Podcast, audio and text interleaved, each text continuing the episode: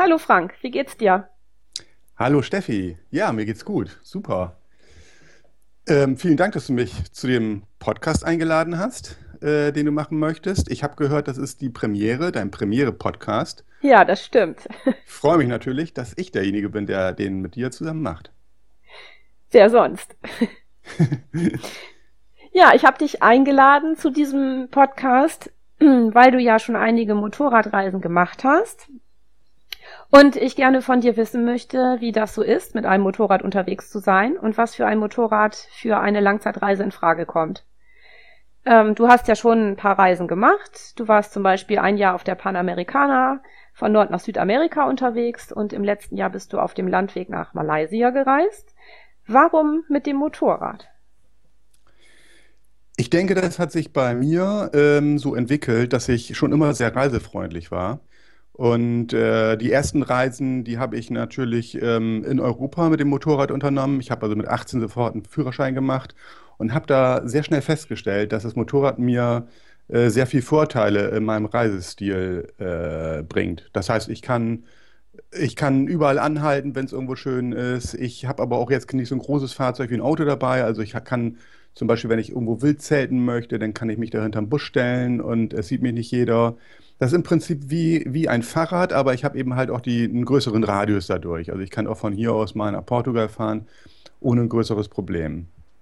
Und das hat sich dann letztendlich dann übertragen auf Fernreisen auch, weil auf Fernreisen war ich früher natürlich eher so, äh, ich denke mal wie die meisten, mit dem Flugzeug unterwegs und vor Ort dann mit Bus und Bahn. Und da habe ich schon immer gehasst, dass ich äh, durch eine schöne, schöne Landschaft fahre und nicht die Möglichkeit habe, mal auszusteigen, in einem Dorf zu bleiben, wo es schön ist. Und äh, das, das hat mir das Motorrad einfach gebracht als Möglichkeit. Und so hat sich das bei mir herauskristallisiert, dass ich gemerkt habe, das Motorrad ist im Prinzip ideal zum Reisen. Mit was für einem Motorrad warst du unterwegs? Die ersten Reisen habe ich äh, mit dem Motorrad gemacht, was ich hatte damals. Ich habe damals nicht ein Motorrad gekauft, speziell für eine Reise, sondern das äh, war natürlich auch finanziell bedingt. Ähm, habe ich günstige Motorräder gefahren. Das waren damals eine Yamaha XT500 und dann danach eine XT600 eine Enduro halt schon und äh, das war für die damaligen Verhältnisse für mich völlig okay. Die Reise in Amerika, die haben wir zu zweit auf einem Motorrad äh, äh, gemacht und da haben wir speziell ein Motorrad ausgesucht, was da auch zu passt. Das war eine BMW R1150 GS, also ein, ein großes Motorrad, wo eben halt zwei Personen auch bequem drauf Platz finden, wo wir genug Gepäck mitnehmen können, ohne dass es eng wird und das hat für die Reise auch gepasst, aber hat auch sehr viele Nachteile. Da kommen wir später noch zu in der Auswahl von Motorrädern für eine Reise. Und ähm, die letzte Reise nach Malaysia, da hatten wir beide eine Suzuki DR 650 SE. Da hörst du schon raus, da sind wir jetzt zu zweit auf zwei Motorrädern gefahren. Und das war für die Reise auch perfekt. Das war ein, ein, ein sehr äh, überschaubar, also von der Technik sehr überschaubares Motorrad was ich entsprechend vorbereitet habe. Und das war, das war auch super dafür. Wenn ich jetzt mit meinem Mann oder auch alleine eine Motorradreise machen möchte, wie finde ich denn das ideale Motorrad für mich und nach welchen Kriterien sollte ich so ein Motorrad auswählen? Ähm, ja, ich denke, als erstes sollte man sich die Frage stellen, möchte man ähm, zu zweit auf einem Motorrad fahren oder wird jede Person ein Motorrad fahren? Also in eurem Fall jetzt speziell, ähm, wenn ihr jetzt zu zweit auf einem Motorrad fahren wolltet, dann würdet ihr euch sicherlich erstmal für ein größeres, schwereres Motorrad entscheiden, weil ihr müsst ja euer Gepäck auf ein Motorrad mitnehmen und müsst auch beide bequem darauf sitzen können.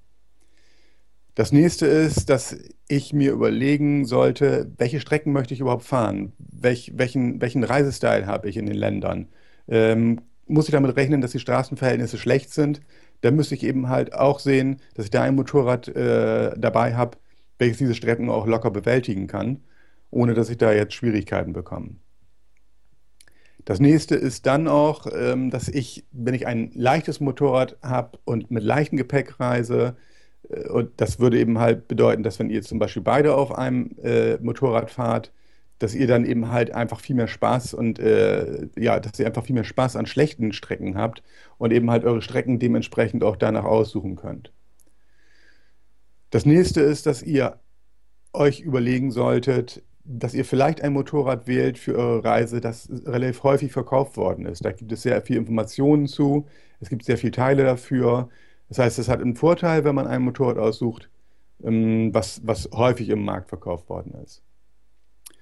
Ja, und der letzte Punkt, den ich noch sagen würde, wäre eben halt, dass man sich prinzipiell entscheiden sollte, soll es eher ein Motorrad aus der alten Riege sein, also alte Generation, oder soll es eher ein Motorrad sein, ein, ein aktuelles Bike ähm, mit ja, Vor- und Nachteilen, die wir vielleicht später nochmal besprechen können. Welche Vor- und Nachteile hat es denn, ob ich alleine oder zu zweit auf einem Motorrad reise? Also, wenn man zu zweit auf einem Motorrad reist, und das haben wir auf unserer Strecke von Alaska nach Feuerland gemacht, dann ist es so, dass äh, man sich prinzipiell erstmal darüber im Klaren sein muss, dass man über einen längeren Zeitraum auf, auf sehr engen Raum lebt, eben halt auf diesem Motorrad, weil man verbringt viel Zeit auf diesem Motorrad. Das heißt, man muss sich ziemlich gut verstehen. Das haben wir damals auch ein bisschen unterschätzt und das wird im Laufe der Zeit dann aber klar, dass eben halt doch, ja, dass man eben halt sehr viel Zeit miteinander verbringt dann. Ähm, es gibt ein, eine gewisse Unabhängigkeit, wenn man auf zwei Motorrädern fährt. Da kann auch mal jemand sagen, du, ich habe heute keine Lust und der andere fährt alleine los. Ähm, aber eben halt auch der große Vorteil, dass man da so ein bisschen, gewisses Backup hat. Falls mal irgendwas ist, dann kann der andere nochmal Hilfe holen.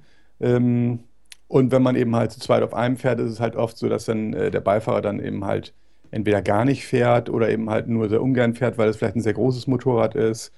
Von daher, die Unabhängigkeit ist nicht zu vernachlässigen. Das Zweite ist, ähm, dass die, die Streckenwahl wird oft äh, nach dem, nach dem Gewicht des Motorrades dann irgendwann ausfallen. Haben wir damals auch gemerkt, es ist ein schweres Motorrad gewesen mit unserem ganzen Gepäck und uns beiden drauf. Ähm, das war so, dass wir auf schlechten Strecken dann gemerkt haben, oh, wenn es matschig wird, wenn es sandig ist, dann wird es dann wird's wirklich eng und haben äh, schon dann auch die Strecken dann danach ausgewählt, weil wir gemerkt haben, das ist einfach anstrengend. Ähm, und dann gesagt, ja, bleiben wir lieber auf Asphalt. Ist schade, weil in sehr vielen Ländern ist es halt so, dass gerade so die Highlights, die man besuchen möchte, über Strecken zu erreichen sind, die eben halt nicht so gut sind. Und das wäre doch toll, wenn man dann da mit leichteren Motorrädern fahren könnte und eben halt dann nicht sagen würde, ja, wir fahren mal lieber, lieber auf, auf Asphalt, weil ja, ist sonst anstrengend. Ja, und der, der nicht zu vernachlässigende Punkt ist noch, äh, sind, das sind die Kosten. Weil wenn man davon ausgeht, dass man zumindest eine Strecke das Motorrad schicken muss, dann ist es einfach günstiger, wenn man mit einem fährt, als wenn man mit zweien fährt. In der Regel ist es so, dass die Speditionsunternehmen das ähm, oft nach, nach, äh, nach, nach Gewicht oder nach Volumengewicht abrechnen. Aber da ist man mit zwei Motorrädern natürlich immer über einem, einem Motorrad. Das heißt also, wenn man kostengünstig reisen möchte, dann wäre natürlich die Wahl, mit einem Motorrad zu fahren. Dazu kommt auch, dass in vielen Ländern ein sogenanntes Carnet de Passage ähm, benötigt wird. Das bedeutet, das ist so ein, so ein, so ein Zolldokument, was man benötigt wird zur Einreise. Und dahinter legt man einen gewissen Betrag als, als Deponat in, in Deutschland. Und das würde dann bei zwei Motorrädern eben halt doppelt anfallen. Trefft ihr unterwegs denn eher Menschen, die zu zweit auf einem Motorrad reisen oder eher den Alleinefahrer? Das, äh, das war tendenziell was so, dass mehr Leute alleine fahren. Also, also erstmal sowieso ein Motorrad, eine Person drauf aber auch mehr und mehr Personen wirklich alleine reisen, also nicht als, als Pärchen unterwegs sind, wie wir jetzt unterwegs waren. Das hätte ich erst gar nicht gedacht. Ich hätte gedacht, dass solche Reisen tendenziell wahrscheinlich eher so immer, weiß ich, zwei Freunde oder ein Paar unter, unterwegs sind, aber dem war nicht so. Finde ich eigentlich eine tolle Entwicklung, weil ich ähm, gemerkt habe, dass wenn man allein unterwegs ist mit dem Motorrad, und ich habe auch selber schon Touren alleine durchgeführt, dass man den Leuten gegenüber in den Ländern einfach offener ist. Man, man ist viel kontaktfreudiger, weil man sich ja nicht gegenseitig hat. Von daher, ähm, ja, wir haben viele getroffen, die allein unterwegs waren und das fand ich toll. Aber natürlich auch ähm, zwei auf einem Motorrad, gerade ähm, ältere Pärchen waren dabei, wo dann äh, die Frau gesagt hat, ja, ich möchte jetzt nicht unbedingt fahren, ich möchte aber ganz gerne mitfahren. Auch die waren unterwegs und das freut einen natürlich schon auch, dass, dass einfach auch ältere Personen mit Motorrad unterwegs sind und das nicht immer nur äh, junge Menschen sind. Ähm, du hast eben gesagt, dass ein Motorrad leicht sein sollte. Kannst du das ein bisschen genauer erklären? Ja, klar. Und zwar, das hat sich bei mir speziell oder bei uns so entwickelt, dass wir gemerkt haben, wir möchten möglichst leicht unterwegs sein. Das ist ein, ein sehr wichtiges Kriterium bei uns geworden. Das haben wir auf unserer Amerika-Tour gemerkt, dass dieses schwere Motorrad uns doch sehr stark behindert hat in vielen Fällen. Das kam dann später auch so zustande, dass äh, Petra dann von, äh, dass Petra ein, eine Suzuki DR 650 SE bekommen hat, also einen, einen leichteren Einzylinder, und ich noch mit ihr auf der BMW die Touren zusammen gemacht habe. Und ich gemerkt habe, dass ich mich einfach mit dem Schwermotorrad viel, viel, viel schwerer tue im, auf schlechten Strecken. Gerade wenn es geröllig ist oder enge Kehren in den Bergen. Das geht wohl, aber ja, ich habe trotz doch schon reichlich Motorradreiseerfahrung gemerkt. Ein leichteres Motorrad, das würde mir auch gefallen. So habe ich mir dann das gleiche Modell gekauft und habe dann die BMW später dann verkauft und wir haben gemerkt, da, das gibt uns viel mehr Möglichkeiten, gerade in unserem Reis, Reisestyle, so die Dinge unterwegs zu erleben, wie wir es wollen, nämlich Strecken zu fahren, die wirklich schwieriger sind. Ja, und einfach auch die Möglichkeit zu haben, wenn das Motorrad mal hinfällt, das heben wir einfach wieder auf, ist überhaupt kein Problem. Wir haben die harten Koffer abgelegt und sind eher zu Softbags übergegangen. Das hat, ist alles überhaupt kein, kein Ding gewesen. Also einfach viel, viel, viel leichter war das Reisen. Und ähm, wir hatten trotzdem noch genügend Stauraum für unser Gepäck, weil wir eben halt mit zwei Motorrädern unterwegs waren.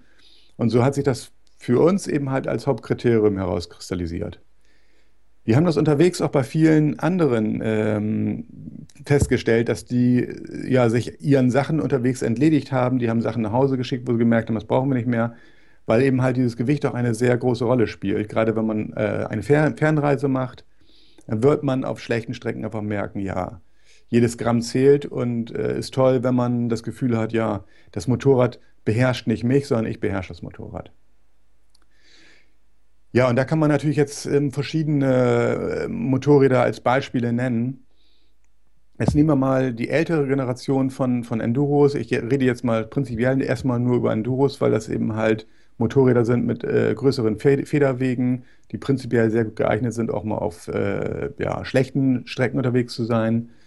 Das wären zum Beispiel aus dem Haus Yamaha XT600 oder XT660 auch noch, auch eine ältere Bauart. Ähm, von, von Suzuki wäre es die DR650.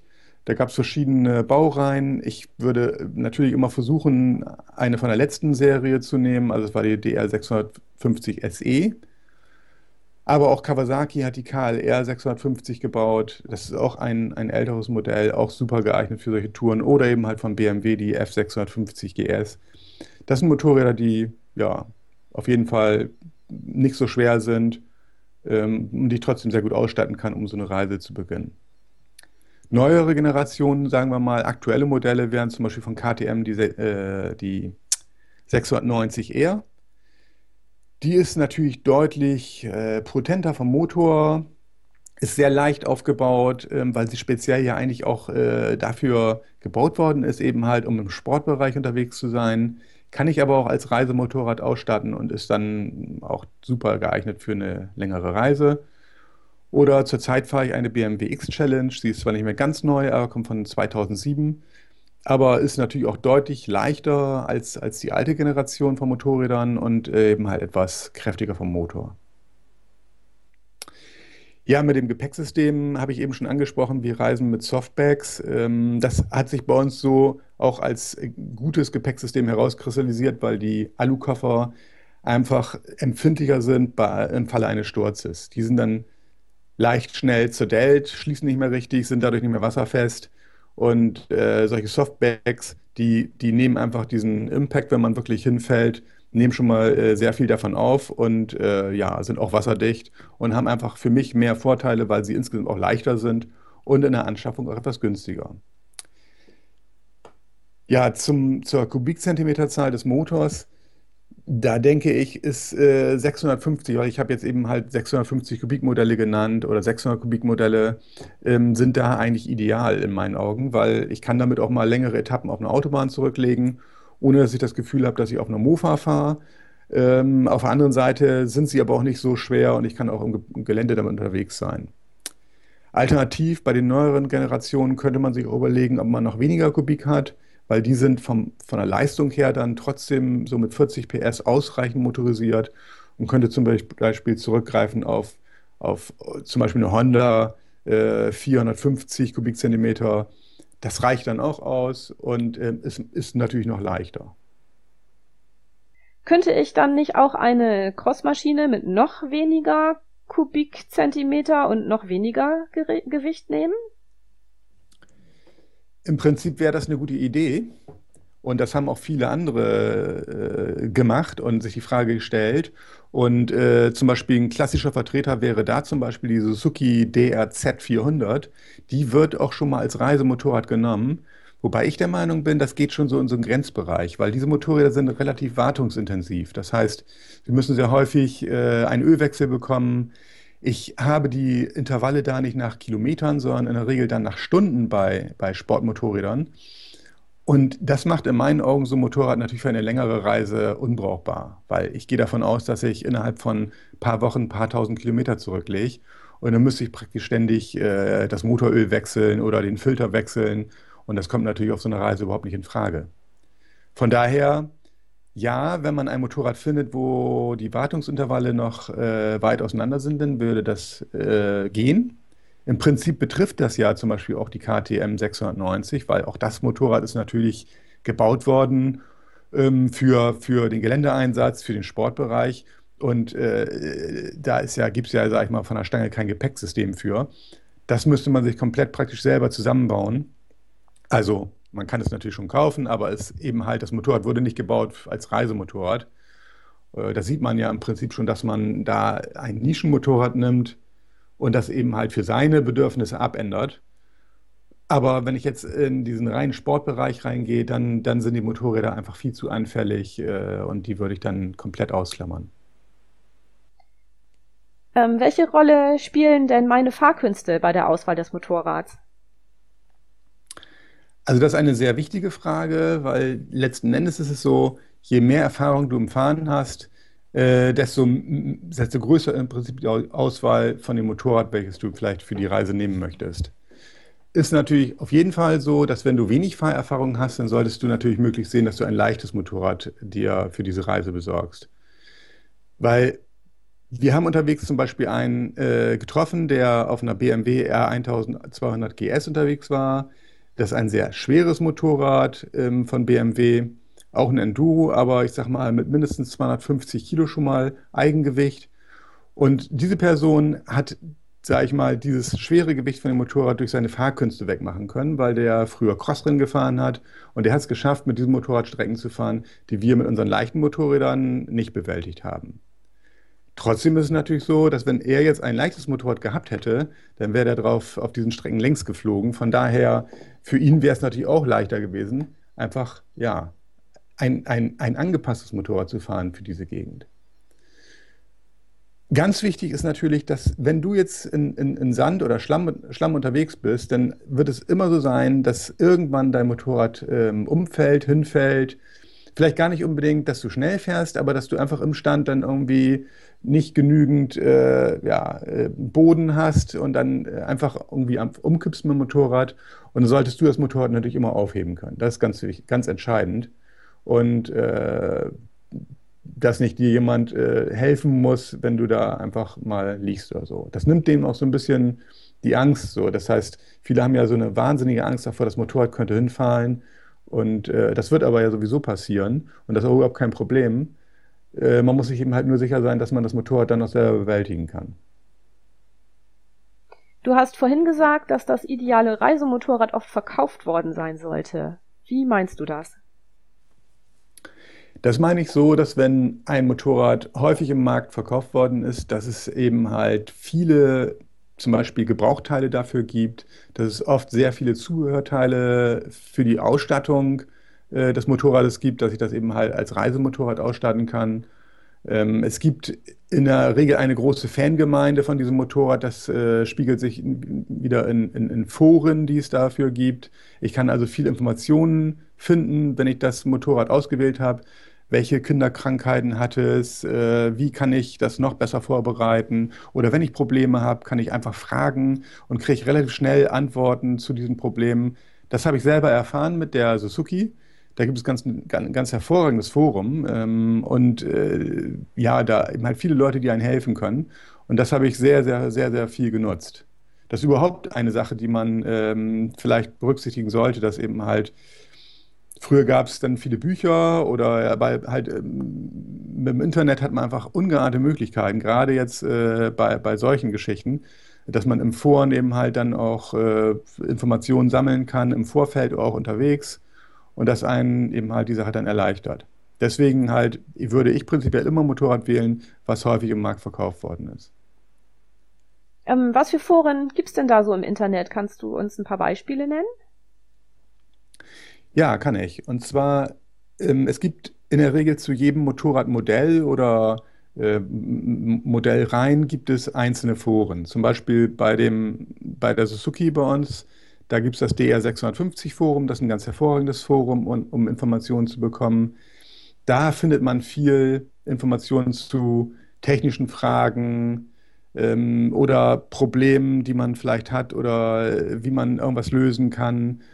Oder eben halt auch Verkaufsplattformen sind damit integriert. Das heißt also, wenn ich jetzt Teile suche, dann kann ich mal schauen oder kann mich erstmal generell informieren, wie teuer darf so ein Motorrad dann überhaupt sein, wenn ich es mir für die Reise kaufe. Also sehr, sehr spezifische Fragen um das Motorrad.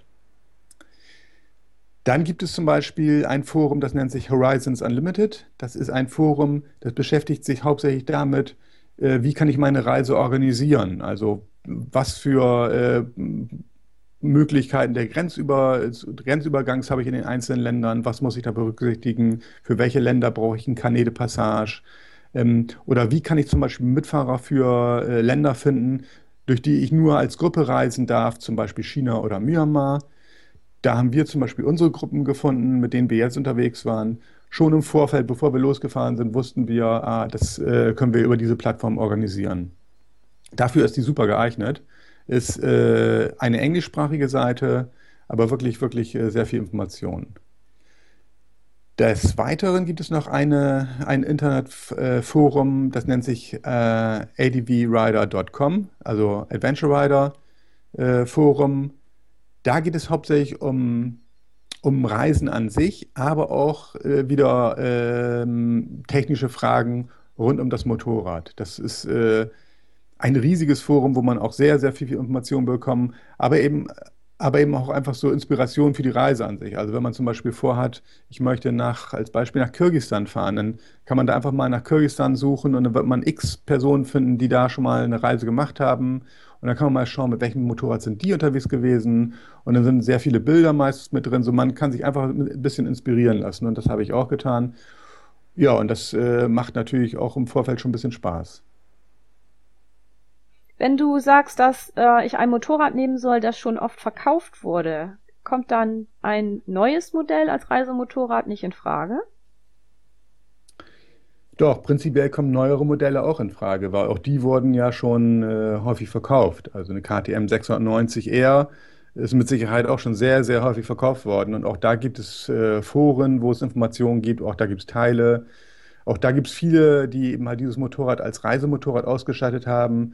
Von daher mm, soll ich nur darauf achten, wenn ich jetzt ein neues Modell wähle, dass eben halt, das eben halt schon häufig am Markt verkauft worden ist. Die älteren Motorräder ähm, sind natürlich von der Technik anders aufgestellt. Das heißt also, sage ich mal, prinzipielle Unterschiede zwischen alt und neues, zum Beispiel ganz klassischerweise Vergaser oder Einspritztechnik. Da scheiden sich so ein bisschen die Geister und äh, da bin ich so ein bisschen hin und her gerissen, da jetzt ähm, so eine Marschrichtung anzugeben. Ich fahre zurzeit ein Einspritzmotorrad. Die lange Reise haben wir aber gemacht mit einem Vergasermotorrad und hatten unterwegs auch ein bisschen Probleme damit. Und von daher möchte ich da jetzt keinen generellen Tipp abgeben. Ich würde eigentlich so als, doch möchte ich vielleicht schon. Ich möchte schon einen Tipp abgeben, denn Ähm, meine Meinung ist dazu so, dass äh, ein, ein, eine Einspritzanlage im Prinzip so ausgereift ist, dass ich der Meinung bin, dass sie, dass sie unterwegs nicht kaputt gehen wird. Es sei denn, ich versenke das Motorrad komplett irgendwo im Fluss, dann äh, versagt die Elektronik, aber das würde ein anderes Motorrad auch nicht abkönnen. Generell kann man natürlich sagen, dass die neuere Motorräder alle mehr Elektronik verbaut haben und dass natürlich, wenn unterwegs irgendwas ist, dass man jetzt an irgendwo in Hinterindien da jetzt äh, vielleicht Probleme bekommt, dass die das Motorrad nicht reparieren können. Aber ich würde das Risiko trotzdem eingehen, weil in der Regel kann man davon ausgehen, dass wenn irgendetwas an diesem Motorrad dann kaputt geht, dass es meist nicht so ist, dass du irgendwo im Nirvana stehen bleibst und der Motor nicht mehr läuft, sondern das sind eher so Sachen wie Licht geht, äh, Licht geht kaputt oder ähm, vielleicht ist auch mal eine Bremse nicht in Ordnung und so, also so, sage ich mal, Dinge, wo man sehr schnell erkennt, das ist der Grund und äh, die kann man dann auch unterwegs auch irgendwie lösen. Aber auf jeden Fall kann man weiterfahren. Der Vorteil von, von, von neueren Motorrädern ist halt der, dass ich mit, einem, mit einer besseren Federung äh, rechnen kann. Ich habe einfach einen ein bisschen potenteren Motor. Ich brauche wesentlich weniger Sprit. Das hat den Vorteil, ich muss natürlich nicht so viel Sprit mitnehmen. Wenn ich mal von ausgehe, dass ich Etappen von mindestens 400 Kilometer bewältigen möchte und auch muss, das ist im Prinzip eine Voraussetzung, die das Motorrad äh, haben sollte, dann brauche ich einfach nicht so einen riesen Tank draufbauen, weil es einfach irgendwie, ja, vielleicht nur knapp die Hälfte braucht von dem, was andere Motorräder brauchen. Von daher würde ich äh, eigentlich eher den Vorzug den neueren Modellen geben ähm, muss man natürlich auch selber überlegen, wie bin ich finanziell aufgestellt. Und äh, da kann man äh, sagen, dass eben halt, wenn ich jetzt mir ein älteres Modell kaufe, dass sie einfach günstiger sind. Und ich da eben halt oft auch zum Beispiel auf Plattformen wie eBay oder so ähm, sehr viele Teile kaufen kann, Zubehörteile und das Motorrad einfach viel günstiger aufbauen kann, bis ich meine Reise beginne, weil eigentlich möchte ich ja das Geld auf der Reise ausgeben und nicht eben halt schon von vornherein im Motorrad versenken. Ja, Frank, jetzt mal so unter uns. Ähm, ich habe ja gar keinen Motorradführerschein. Das heißt, für eine Motorradreise müsste ich den erstmal machen. Kann ich denn dann danach sofort losdüsen oder sollte ich besser erstmal Fahr Fahrpraxis sammeln? Ja, Steffi, hättest du mir vor zwei Jahren diese Frage gestellt, hätte ich gesagt, äh, du solltest auf jeden Fall erstmal ein bisschen Fahrpraxis haben, gerade wenn du so eine lange Tour vorhast. Jetzt aber nach der Reise muss ich sagen, da hat sich meine Meinung total geändert. Wir haben unterwegs viele Leute getroffen, viele Frauen noch getroffen, die vorher mit Motorradfahren noch nie was am Hut hatten, die einfach gesagt haben, ich möchte eine Weltreise machen und haben sich als äh, Art des Fahrzeuges einfach das Motorrad ausgesucht, ja, ausgestattet und sind losgefahren. Und die haben halt auch festgestellt, dass die Strecken, die sie gefahren sind zu Anfang, war ja erstmal wie jetzt hier in Europa alles schön mit Asphalt und man kann da erstmal seine Erfahrung sammeln in einem Verkehr, der noch nicht so chaotisch ist. Und je weiter sie gefahren sind, desto schlechter wurden die Strecken und so mehr Erfahrung hatten sie und so hat sich das aneinander angepasst. Also muss ich sagen, die wir getroffen hatten, die fuhren wirklich sehr, sehr gut. Also die hatten äh, so viel Erfahrung gesammelt und ich muss sogar fast sagen, dass sie dadurch, dass sie eben halt einfach vorsichtiger und defensiver fuhren, noch ähm, teilweise sogar die Nase vorn hatten. Also ich muss sagen, absolut geht. Man kann das Motorrad kaufen, ähm, ausstatten, vielleicht mal ein paar Runden drehen zu Hause und äh, sehen, dass überhaupt was für einen ist, aber dann auch einfach losfahren. Es wird unterwegs sicherlich so sein, dass man einfach das Motorrad dann, was wir vorher schon gesagt haben, dass man hinfällt oder dass man mal in der Kurve ein bisschen weggeht und dann ja, also alles kein Drama. Das ist eigentlich nur so ein, so ein, ja, so ein typisch äh, vielleicht deutsches oder europäisches Denken. Das Motorrad darf niemals hinfallen oder so. Und äh, das muss man auch unterwegs ablegen, weil das wird, äh, das wird mit Sicherheit kommen, dass man einfach mal zack, liegt man und dann überhaupt kein Problem aufsteigen und äh, oder erstmal aufrichten wieder und dann aufsteigen und losfahren wieder. Und das ist eben halt auch ein Teil des äh, Lernens mit. Kann passieren und solange einem selber nichts passiert, ja, überhaupt kein Problem. Ich muss also nicht voll der Motorradcrack sein, um eine Motorradreise zu einer Motorradreise aufzubrechen. Das finde ich ja schon mal ganz äh, schön. Welche Voraussetzungen müsste ich denn sonst noch mitbringen, um entspannt losfahren zu können? Ja, also toll wäre es natürlich, wenn du so die Grundkenntnisse in, in, in dem Umgang mit der Technik hast. Das heißt, also du sollst wissen, wie dein Motorrad funktioniert. Wie funktioniert ein Motor? Ähm, wie funktioniert äh, deine Elektrik? Sag ich mal, dass du so die Grundzüge vielleicht kennst, das macht dir, sag ich mal, das Leben unterwegs so ein bisschen leichter, weil du dich nicht so ausgeliefert fühlst. Das heißt also, wenn du ein bisschen Werkzeug dabei hast und vielleicht ein Messgerät, kannst du sagen, ja, ich kann dies eine oder andere mal checken oder wenn jetzt äh, die Bremsen nicht mehr gehen, dann wirst du schnell verstehen, warum nicht mehr. Äh, kannst, sag ich mal, kleine Reparaturen selber machen und bist nicht immer auf die Hilfe von anderen angewiesen. Das heißt jetzt nicht, dass wenn du es nicht kannst, dass du die Reise nicht machen solltest, weil es sind unterwegs immer Menschen, die dir helfen. Äh, so haben wir das erlebt. Aber es gibt ein, einfach ein bisschen mehr Mut, sag ich mal, weil der Fall wird vielleicht eintreten, dass du unterwegs vielleicht mal einen Platten hast. Und das kann auch irgendwo sein, wo jetzt mal gerade keiner da ist, der dir helfen kann. Und solche Dinge solltest du halt selber dann regeln können. In der Regel wirst du jetzt zum Beispiel Strecken, die jetzt, sag ich mal, was ich, wo du weißt, du fährst jetzt die nächsten 300 Kilometer durch ein Gebiet, wo, wo niemand ist, vielleicht mit jemandem zusammen bewältigen, äh, den du vielleicht unterwegs triffst, oder eben halt mit deinem Mann zusammen äh, fährst, dann bist du nicht allein, aber dann ist es halt schon toll, wenn ihr dann eben halt auch so die Grundsachen selber erledigen könntet. Aber dass ihr jetzt, sag ich mal, einen Motor unterwegs reparieren können sollte, das ist das, das ist, äh, das, das braucht ihr nicht. Also da gibt es unterwegs immer dann Leute, die euch dann helfen, beziehungsweise euch irgendwo hinbringen. Und die Angst, dass jetzt das Motorrad irgendwo liegen bleibt, irgendwo im absoluten Off, ist meistens unbegründet, weil wir haben das nicht erlebt, auf den ganzen Reisen haben wir es nicht erlebt, dass wenn ihr wenn man unterwegs fährt, dann fährt das Motorrad. Dann geht es nicht einfach kaputt. Es gibt äh, da ja nur einen Grund für, dass man, wenn man einen schweren Sturz hat, dass zum Beispiel ja, äh, das Motorrad auf einen Stein drauf fällt und das Gehäuse vom Motor kaputt geht, das wäre, sag ich mal, so ein Grund, da geht es nicht mehr weiter. Oder eben halt, ich das ganze Motorrad im Fluss versenkt, dann geht es auch nicht mehr weiter. Aber dieses, diese Angst, sag ich mal, die ist eigentlich unbegründet, weil wenn man so ein bisschen äh, vorausschauend fährt, dann wird man nicht unterwegs einfach liegen bleiben.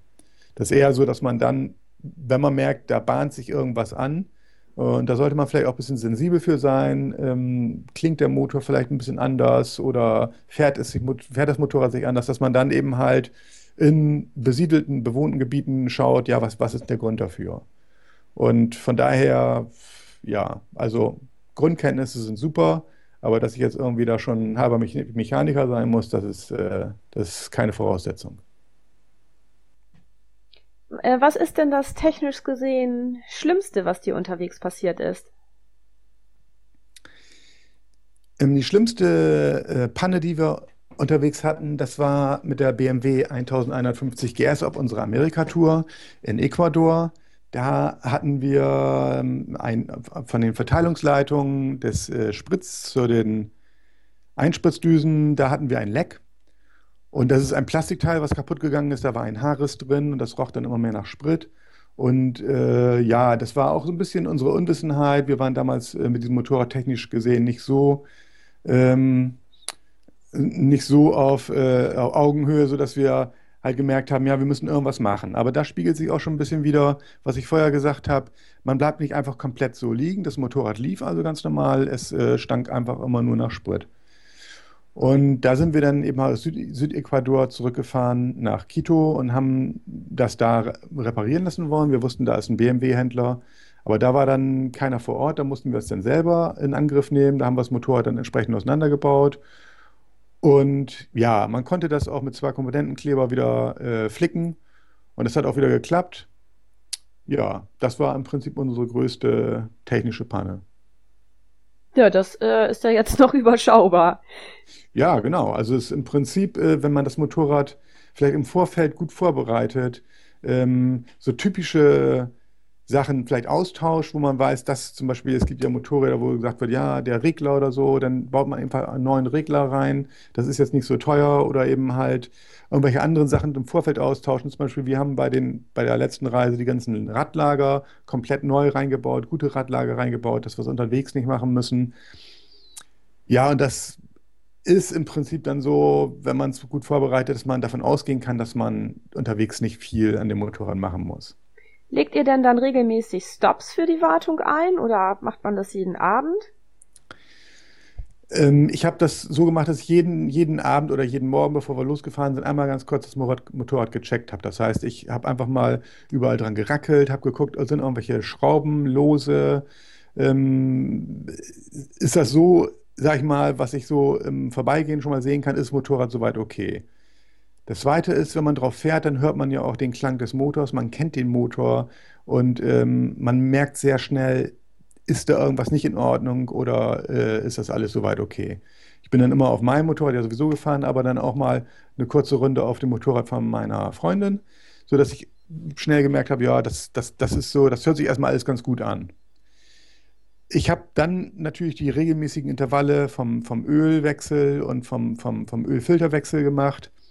Das habe ich stumpf nach Kilometern gemacht, muss ich aber eben halt auch immer sehen, dass ich entsprechend das Öl dann ähm, schon vorher einkaufen kann. Also wenn ich wusste, ich komme in ein Land, wo es vielleicht Schwierigkeiten gibt, habe ich aus dem Land davor vielleicht das Öl schon mitgenommen oder andersrum.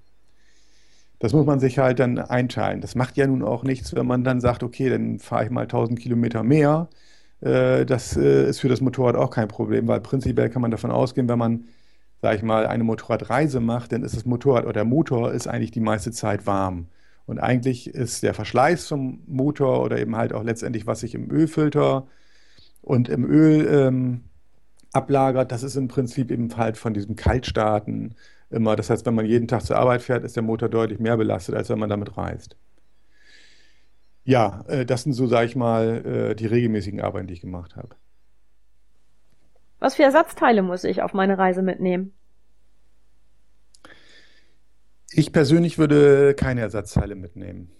Das, ähm, der Grund ist der, wir haben damals auf unserer Reise in Amerika haben wir verschiedene Ersatzteile mitgenommen, zum Teil zum Beispiel ein Hinterradlager für das Motorrad. Das war ein riesen mörderschweres Ding. Ähm, das haben wir die ganze Zeit ein Jahr lang von Nordamerika nach Südamerika geschleppt und ist nicht kaputt gegangen. Das war für mich das beste Beispiel dafür, dass ich gesagt habe, nee, Ersatzteile nehme ich gar nicht mit. Wenn ich wirklich ein Ersatzteil bräuchte, dann kann ich es mir schicken lassen.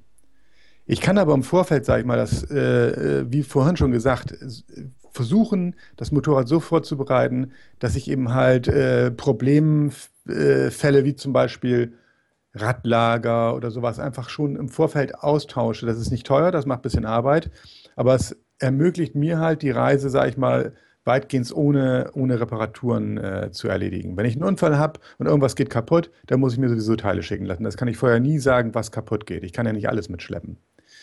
Wenn man jetzt in Foren liest äh, über Probleme mit den Motorrädern, wird man feststellen, dass äh, da, da, reden ja nur die Leute, die, äh, die Probleme mit dem Motorrad haben und nicht die Leute, die keine Probleme haben. Keiner schreibt rein, juhu, mein Motorrad läuft schon seit zehn Jahren tadellos. Das heißt, wenn ich äh, da dann recherchiere, dann denke ich im, im Vorfeld schon mal, oh, ich habe das komplett falsche Motorrad gekauft, weil das macht ja eigentlich nur Probleme. Das ist in der Regel nicht so. Und ich kann davon ausgehen, dass wenn ich losfahre und vielleicht maximal ein Ersatzteil mitnehme, wo ich weiß, das ist ein, eine wirkliche Schwachstelle von diesem Motorrad. Aber äh, ja, und auch selbst da noch überlege, vielleicht kann ich es nicht im Vorfeld schon austauschen, dass ich besser bedient bin, als wenn ich da irgendwas mitnehme.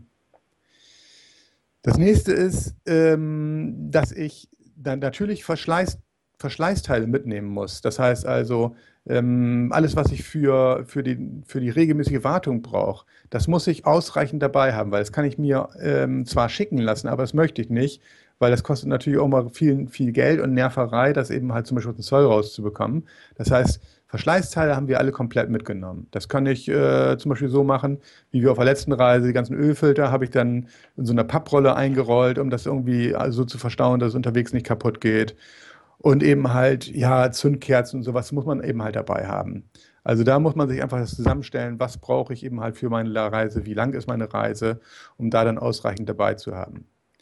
Zum Beispiel in unserem Fall haben wir es auch so gemacht, dass wir ähm, ein vorderes Ritzel hatten wir für jedes Motorrad zweifach dabei äh, und ein hinteres Kettenrad auch. Die Kette an sich aber nicht, weil die so schwer ist, die haben wir unterwegs gekauft. Eine Kette kann man überall kaufen. Und so muss man sich eben halt überlegen, wie kann ich das Gewicht möglichst gering halten, äh, habe aber trotzdem Material dabei, dass ich eben halt meine, meine Teile, die ich praktisch unterwegs verschleiße, austauschen kann. Und wie ist das jetzt zum Beispiel mit Werkzeug? Ähm, Werkzeug haben wir ähm, natürlich dabei gehabt. Werkzeug ist eine ganz wichtige Sache. Man sollte Werkzeug äh, in einer entsprechenden Qualität mitnehmen. Also jetzt nicht irgendwie, ach, das habe ich ja schon und so, äh, das nehme ich jetzt mal mit, sondern wirklich gutes Werkzeug mitnehmen, was unterwegs einem, äh, das, das wird man hundertprozentig brauchen. Und dann spezifisch für das Motorrad überlegen, was brauche ich genau für dieses Motorrad ein Werkzeug. Man kann ja nicht die ganze Werkzeugkiste mitnehmen. Deswegen überlegen, welche Schrauben, sind es Imbusschrauben, sind es äh, äh, andere Schrauben, welches Werkzeug brauche ich wirklich und ähm, vielleicht zum Beispiel auch überlegen, welche Schrauben kann ich vielleicht noch austauschen, damit ich das, das mit dem Werkzeug, was ich mitnehme, noch geringer halten kann. Und natürlich auch mh, hm, überlegen, Material mitzunehmen für Notfallreparaturen. Also wenn ich jetzt von ausgehe, dass zum Beispiel unterwegs mal irgendwas geklebt werden muss, das geht so weit, dass ich zum Beispiel auch, äh, wenn das zum Beispiel ein Gehäusedeckel eingeschlagen ist vom Stein oder so, dass ich für diese Reparatur auch zum Beispiel Kaltmetall mitnehmen oder eben halt äh, Drahten mitnehmen zum Überbrücken, also Kabel und äh, verschiedene Sicherungen und so weiter. Also ich muss Notfallreparaturen immer durchführen können. Ist es denn äh, sinnvoll, wenn man zu zweit unterwegs ist, dass dann beide das gleiche Motorrad fahren? Wenn sich das so ergibt oder das so geplant werden kann, ist es sehr sinnvoll, weil dann brauche ich mich vom technischen Verständnis nur an ein Motorrad reinarbeiten. Das heißt also, es ist viel weniger, viel weniger Aufwand. Man im, im Vorfeld, wenn man sich in Foren umhört zur, zur Technik, dann muss man das ja im Prinzip nur für ein Motorrad machen. Genauso mit dem Werkzeug. Ich brauche dann eben halt spezifisch für das Motorrad nur ein Set mitnehmen. Und ähm, wenn man mit zwei Motorrädern unterwegs ist, ist halt eben halt der Unterschied schon da, dass man einfach mehr an Werkzeug mitnehmen, mitnehmen müsste. Genauso, wenn man jetzt sagt, ich nehme das ein oder andere Ersatzteil mit, dann wäre das eben halt im Prinzip, da hätte man gleich zwei Motorräder mit abgedeckt mit einem Teil. Und äh, ja, bei zwei Motorrädern ist eben halt eine andere Hausnummer. Ist nur, ja, ist halt nur sehr selten der Fall. Entweder hat man schon Bikes oder die Geschmäcker sind auch unterschiedlich und dass, äh, dass jetzt genau die gleichen Motorräder dann sind, ist ja eher selten der Fall. Ähm, was ist denn dann wichtiger? Ist es wichtiger, irgendwie ähm, das Motorrad zu fahren, was auch mein Reisepartner fährt, oder ein Motorrad zu finden, das wirklich zu mir passt? Also ich denke, wenn man sich äh, da jetzt vorbereitet auf so eine Reise, dass ich natürlich erstmal äh, von meiner Sicht her aus ein Motorrad suche, was zu mir passt. Also sowohl natürlich auch von der Größe her, weil nicht äh, jedes Motorrad ist geeignet für eine große und eine kleine Person. Ähm, aber es muss auch so sein, dass ich das Gefühl habe, Mensch, das ist das Motorrad, was ich wirklich fahren möchte. Und da spielt natürlich jetzt auch so ein bisschen das Image rein. Ich, äh, wenn ich ein Motorrad fahre, dann will ich damit ja irgendwas, ähm, ja, ich will damit ja irgendwas zeigen. Fahre ich eine große BMW eher 1200 GS voll ausgestattet oder eine ganz äh, schicke fancy KTM, die jetzt sehr crossmäßig aussieht. All das äh, soll meinem Gegenüber ja irgendwas sagen. Und ich denke mal, das kann man für sich selber nicht komplett ausklammern. So, das heißt, mm, ich, ich kann einfach nur den Chris Scott zitieren, der äh, ein super tolles Buch rausgebracht hat, was wir gleich nochmal erwähnen werden. Äh, der hat gesagt, wenn es äh, draußen regnet und äh, ich wach morgens auf und ja, ich weiß, ich muss jetzt im Regen auf dem Motorrad fahren, dann muss das Motorrad noch so sexy sein, dass ich sage, ja, jetzt deswegen stehe ich auch auf. Da habe ich Lust zu, das zu fahren. Das heißt, ich muss einfach Bock drauf haben. Genau, das muss einfach irgendwie so sein, dass man sagt, Mensch, das ist ein richtig cooles, geiles Motorrad, was ich fahre. Und äh, dass da jetzt nicht alle Kriterien ähm, äh, passen für eine Langzeitreise, das ist, das ist mit Sicherheit so, aber das ist in dem Moment auch egal, weil ich denke mal, das muss, das muss auch passen. Also dieses, dieses Motorrad muss einfach zu mir auch irgendwie passen. Ja. Hm, erzähl doch noch mal kurz, Frank, ähm, mit welchen Motorrädern ihr jetzt genau unterwegs wart und was für Motorräder ihr unterwegs getroffen habt. Auf unserer Reise nach Malaysia über Land, da waren wir mit äh, der Suzuki DR 650 SE unterwegs. Das hat sich eben halt so entwickelt, weil Petra die als erstes gefahren hat und ich festgestellt habe, das könnte für mich auch in Frage kommen und wir eben halt sehr genossen haben, dass das Motorrad einfach ein leichteres Motorrad ist. Und das hat für diese Reise sehr gut gepasst, weil wir auch auf schlechteren Strecken unterwegs waren. Ja, und das war halt dafür, das war so ein Allrounder. Unterwegs haben wir natürlich ähm, ja von bis getroffen. Da waren viele Leute auch dabei, die mit schweren Motorrädern unterwegs waren, mit BMWs, äh, Zweizylinder, ähm, aber auch eben halt äh, der Chris, mit dem wir lange unterwegs waren, der hat eine DRZ gefahren von Suzuki, eine 400er. Und äh, auch das äh, hat sehr gut gepasst, weil die halt noch geländegängiger waren, aber auch sehr kuriose Leute, wie zum Beispiel die Emma aus England, die mit ihrer Vespa unterwegs war, und zwar eine sehr alte Vespa. Ja, und ähm, ja, und auch die hat ihre Reise gemacht. Oder ähm, äh, Carlos, der, der Spanier, den wir unterwegs auf einer, auf einer 750er Honda, Honda äh, von 1975 getroffen haben. Riesen Eisenkalb, sage ich mal. Den haben wir in Tadschikistan auf schlechten Strecken getroffen. Natürlich macht das die Sache nicht leichter, aber er sagt, er hat das Motorrad gehabt und ähm, ja, er findet das Motorrad einfach auch cool und äh, ja, das war eben halt das Image, was zu ihm auch dann passt, so. Ja, und er hatte auch seinen Spaß. Äh, von daher siehst du, ja, es ist alles möglich und äh, ja, ja, so war es halt. Was erwartest du persönlich denn von deinem Reisemotorrad? Ja, ich denke, dass es ähm, bei mir so sich entwickelt hat, dass ich das Motorrad, ähm, speziell das, was ich jetzt gekauft habe, die X-Challenge von BMW, äh, dass das mehr in Richtung äh, leicht geht. Also immer leichter ähm, bei gleichbleibender Leistung.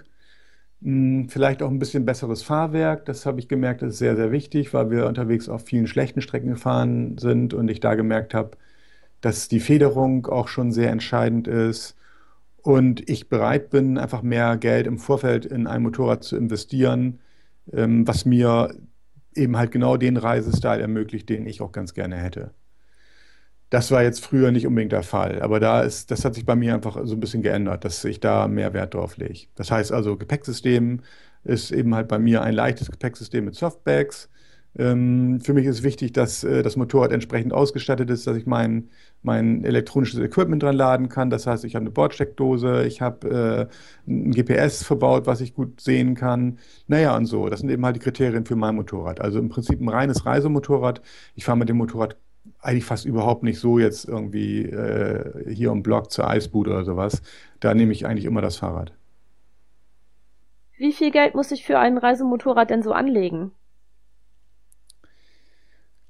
Hm, ich denke, wenn, wenn man, sage ich mal, sein Motorrad ausstatten möchte als, als Langzeitreisemotorrad oder als Reisemotorrad und man nimmt ein Enduro aus der alten Kategorie, dann wird man sicherlich schon was für 1500 bis 2000 Euro, würde ich mal sagen, für das Motorrad müsste man anlegen. Das sollte nicht so viel Kilometer gelaufen haben. Ich würde mal sagen, nicht mehr als 20.000 sollte es drauf haben auf der Uhr, weil man selber ja auch noch viel fahren möchte.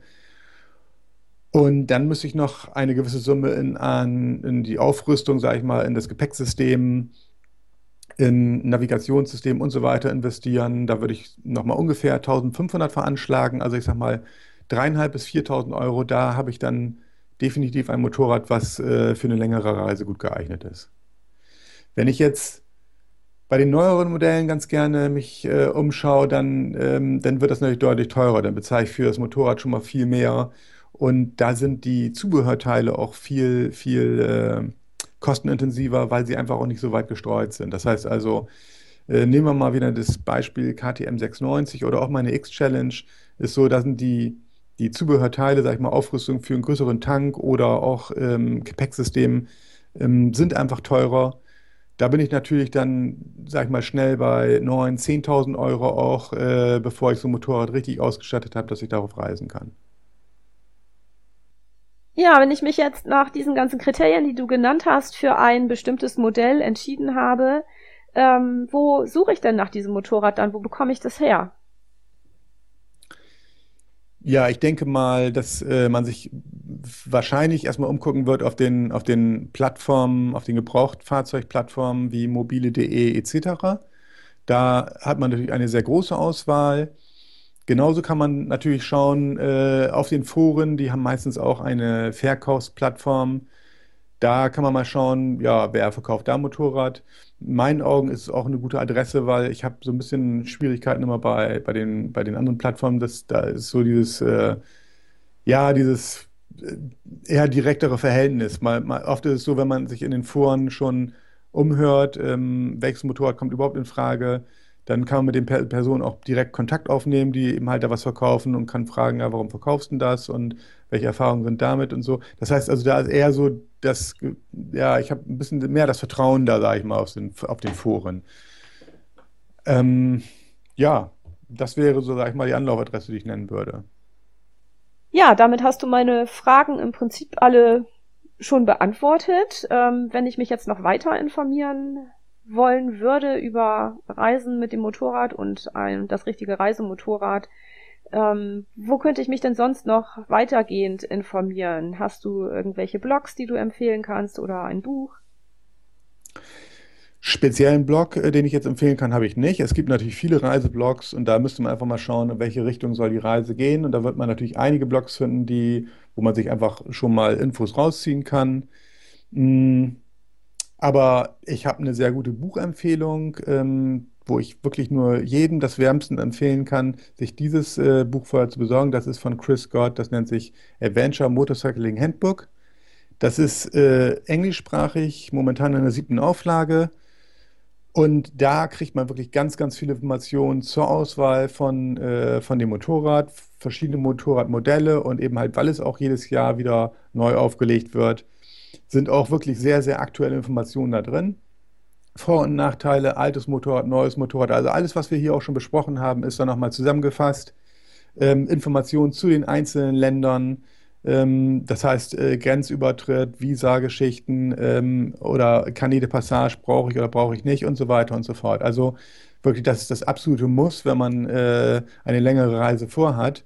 Ähm, Gerade in der Vorbereitungsphase wirklich, wirklich äh, ganz, ganz toll. So, vielen Dank für den Tipp.